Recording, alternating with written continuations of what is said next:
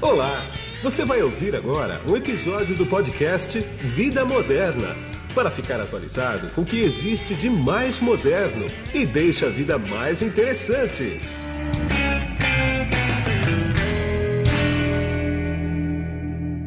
Bom, quem está comigo nesse podcast aqui agora é o Jonas Rogério Carvalho, que ele é coordenador de vendas corporativas do Senac São Paulo. Tudo bem, Jonas? Tudo bem, Guido. E você? Como é que você está? Tudo bem, tudo tranquilo. A gente vai bater um papo aqui para atualizar o público e o mercado sobre como é que estão justamente as vendas corporativas nesse quase pós-pandemia, né? Porque o ano passado foi um horror, né? Como é que você está vendo esse ano aqui, Rogério? Olha, o, Guido, eu vou te falar uma coisa. Esse ano foi o ano está melhor do que o ano de 2020. Alguns segmentos já estão se recuperando bem. Temos muitos segmentos ainda bem complicados, sobretudo na área de serviços, de turismo, mas, por exemplo, é, construção civil, essa área de, de, de alimentação, área farmacêutica, são áreas aí que agronegócio, está tudo Sim. bem de alguma forma, tanto para o mercado interno quanto para o mercado externo. Tá. Agora, como que o mercado, como que o pessoal responsável pelas vendas corporativas lidou e está lidando com o momento atual? Teve que reaprender muita coisa, porque muita coisa mudou, né? Ah, muita coisa mudou, sem dúvida alguma. Acho que o principal desafio para os vendedores e para as lideranças de vendas foi principalmente achar os clientes, né? Porque num dado momento todo mundo foi para casa, aí não tinha mais aquele contato, né, com as empresas para saber onde estava o cliente e tal. Então só aqueles clientes que de alguma forma já estavam fidelizados e tinham algum contato, foi muito contato pelo WhatsApp, né? Isso a, a gente conseguiu fazer. Mas para novos clientes, clientes que realmente precisava de uma ferramenta diferente para contactar, foi bem difícil mesmo.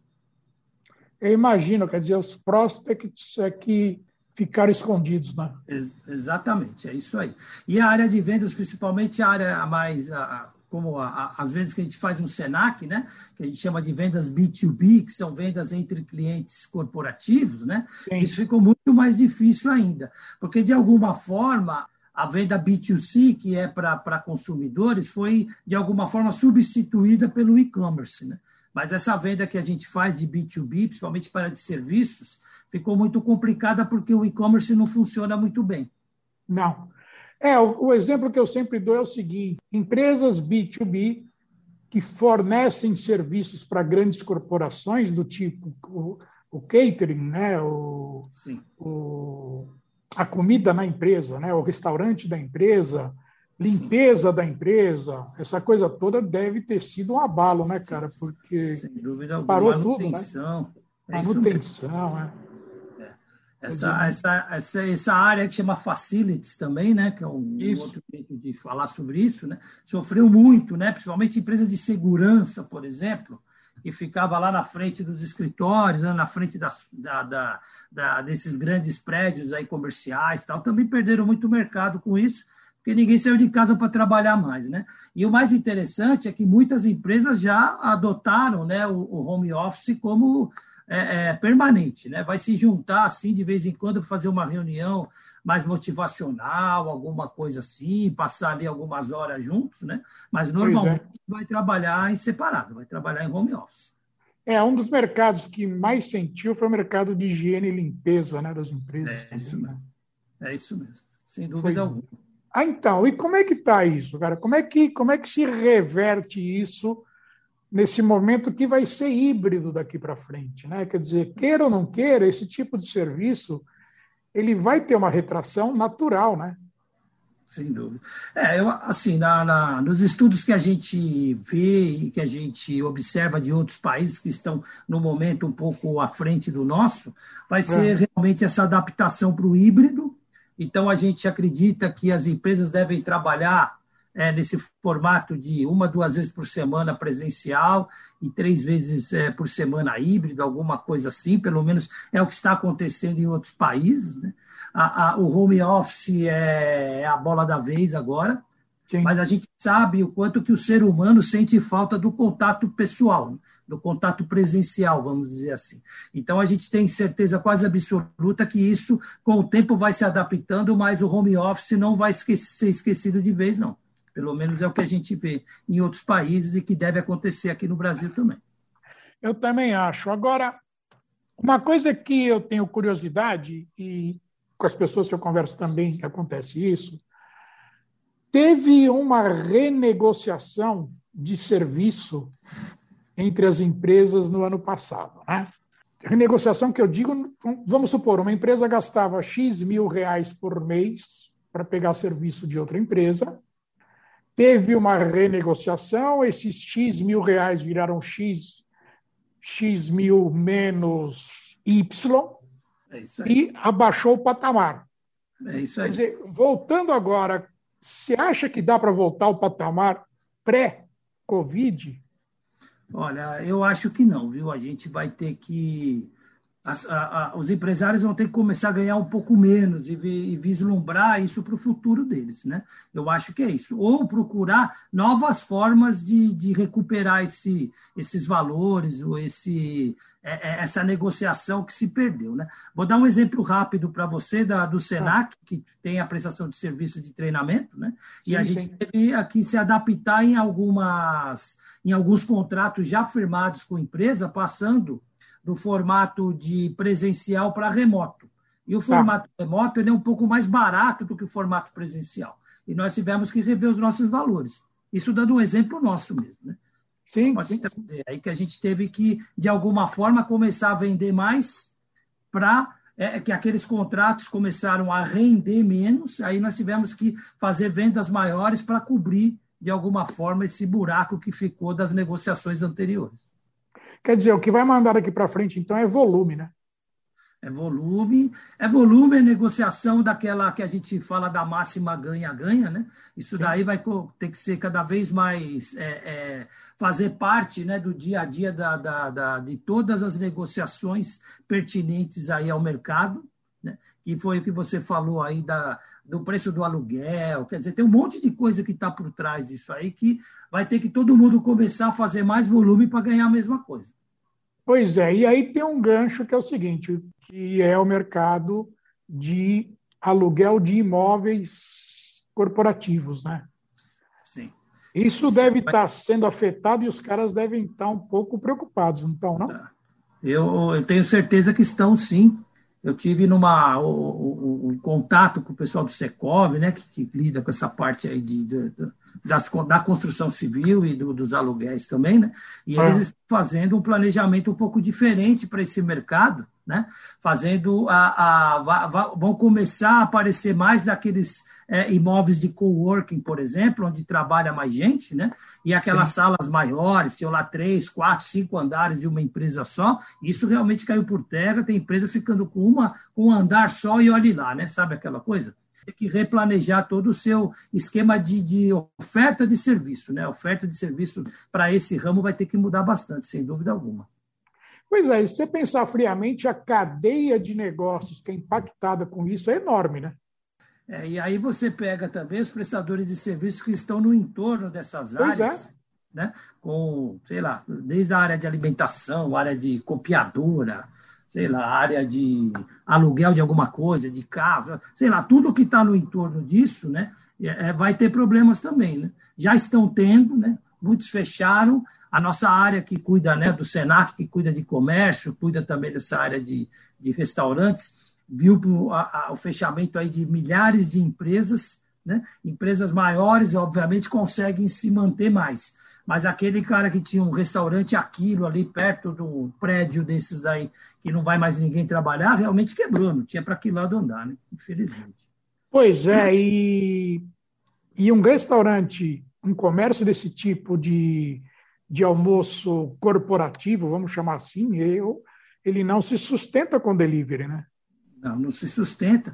Mesmo porque o entorno dessas áreas, às vezes, nem tem muitas residências, né? O pois entorno é. dessas áreas é. Né, se você pegar, sei lá, a área ali da Berrine, são, tem, pouco, tem muito mais escritório do que residência. A região da Berrine ali à noite é um, é um cemitério, né, cara? É, é um deserto, nada. é isso mesmo. É um é deserto, né? Tem muitas áreas assim aqui em São Paulo. Né? É. Aí você pega essa coisa de delivery que não segura, né? Eu estava conversando com, conversei durante esse tempo com vários donos de restaurante e eles falavam o seguinte: assim, escuta, delivery não segura nada, cara, porque onde a gente ganha dinheiro mesmo não é no prato principal, é no couvert, é no aperitivo, é na bebida, é no, no é café, essa coisa toda. Quer dizer, o delivery mata tudo isso. Ninguém vai ligar é. para pedir um, um café, um delivery, um, é. um, é, um couvert, né? delivery com café também não vai dar. É, é, é isso mesmo. A, a, a, grande margem que os restaurantes grandes é, restaurantes ganham né, é principalmente nas bebidas. Né? Bebida eles ganham bastante e a gente sabe que né, hoje o, o, o, consumidor vai ao mercado, né, isso também, o supermercado, o hipermercado é uma área que não teve nenhum tipo de problema, ele cresceu na crise, né, inclusive. Pois é. As pessoas estando mais em casa, elas começaram a comprar mais no mercado. Né? Essa coisa do delivery de mercado também é tem um crescimento muito grande, que hoje muito. você tem as lojas de departamento aí, as, os grandes magazines tal, fazendo é, é, as pessoas fazendo compra e levando né, até a casa das pessoas. Então, é. todo esse, vamos dizer assim, essa, essas oportunidades, que eu acho que é interessante, né? A área de vendas conseguiu se adaptar a esse dia a dia e conseguiu fazer o, o, o, o essa, essa, esse lado mais desesperador né, da venda, de não conseguir negócio, de não conseguir clientes, isso foi se revertendo com a antecipação de algumas tendências, principalmente essas do e-commerce. Exatamente. Agora me diz uma coisa: como é que foi a consulta corporativa aí no Senac para pegar algum tipo de consultoria? Teve isso? Assim, a gente tem ajudado muito as empresas a se readaptarem, se pensar em novos é, modelos de negócio para esse momento, né? E o Senac tem sido um parceiro muito eficiente das empresas, principalmente das empresas da área de comércio, de serviços e de turismo. E, de alguma forma, a gente tem ajudado essas empresas a olharem para o mercado pela perspectiva do, da, da oportunidade, né? e não da ameaça ou da, da, da, situação ruim, né? e sim de como dessa situação ruim eu realmente posso aproveitar. Entendi. Agora, o tamanho das empresas é muito variado ou são mais as pequenas, as médias? Deve ser, né? Olha, a gente tem trabalhado com, com assim, a, as empresas mais de, de, grande porte, principalmente, só que as empresas de grande porte, elas têm uma estrutura que é mais fácil de adaptar, vamos dizer Sem assim. dúvida. As empresas pequenas e as médias, como elas normalmente têm um escritório, no máximo mais um, um né, uma, um outro, é, é, uma outra filial, alguma coisa assim, eles têm mais dificuldade. Então, quer dizer, a gente tem tido é, algumas perspectivas de, de, de vender né, os nossos treinamentos em empresas também de médio porte. Entendi. Para a gente finalizar agora, e o mercado externo? Quer dizer, vamos pegar o Brasil. O Brasil é um forte player desse mercado externo, principalmente com o agronegócio. Né? Como é que o Brasil está posicionado no comércio exterior na pandemia e hoje? Quer dizer, deu para a gente se sair relativamente bem, né? Porque a queda do PIB o ano passado foi bem menos do que se esperava, né? É.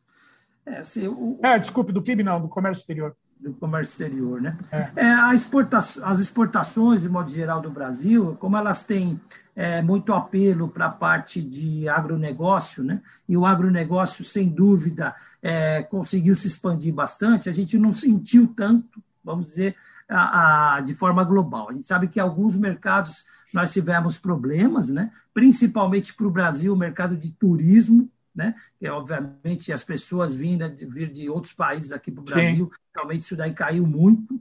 O brasileiro também, como agente do turismo em outros países, é, principalmente agora que nós, na maioria dos países, nós não podemos entrar em virtude desse, desse surto que ainda passamos aqui de Covid. Então, é. assim, que o, o, o dinheiro não circulou em alguns dos mercados. Mas o mercado principal nosso, se, há muitos anos isso, né, independente da Covid, que é o mercado de agronegócio, continua sendo bastante é, é pungente. Ele está trabalhando, as pessoas estão trabalhando muito na, na, nas fazendas, né, no interior do, do alguns estados, aí, como Mato Grosso. E, quer dizer, todos os estados têm, né, mas a área de pecuária também tem, tem feito uma, uma. crescendo muito nessa coisa de exportação de alimentação, né? E, obviamente, tem que tomar cuidado para isso não se perder de alguma forma, esses mercados não se perderem, né? mas claro. eu acho que o nosso profissional de agronegócio, por exemplo, falando de vendas externas, né? ele tem uma preparação muito grande, está cada vez se modernizando mais, e hoje o Brasil consegue ser um dos principais players, como você mesmo disse, desse mercado de agronegócio. É, afinal de contas, todo mundo tem que comer, né? Todo mundo tem que comer, é isso aí. Dona, né, tem aquela máxima do Brasil ser o celeiro do mundo. Tal, é, exatamente. Percebe que cada vez isso é mais é, é, verdade, vamos dizer. Né? Isso daí é uma verdade mesmo. Exatamente. Só mais uma coisinha. E as empresas privadas, quer dizer, tirando o agronegócio, deu para sentir um abalo dessa pandemia aqui com as exportadoras que não são de agronegócio?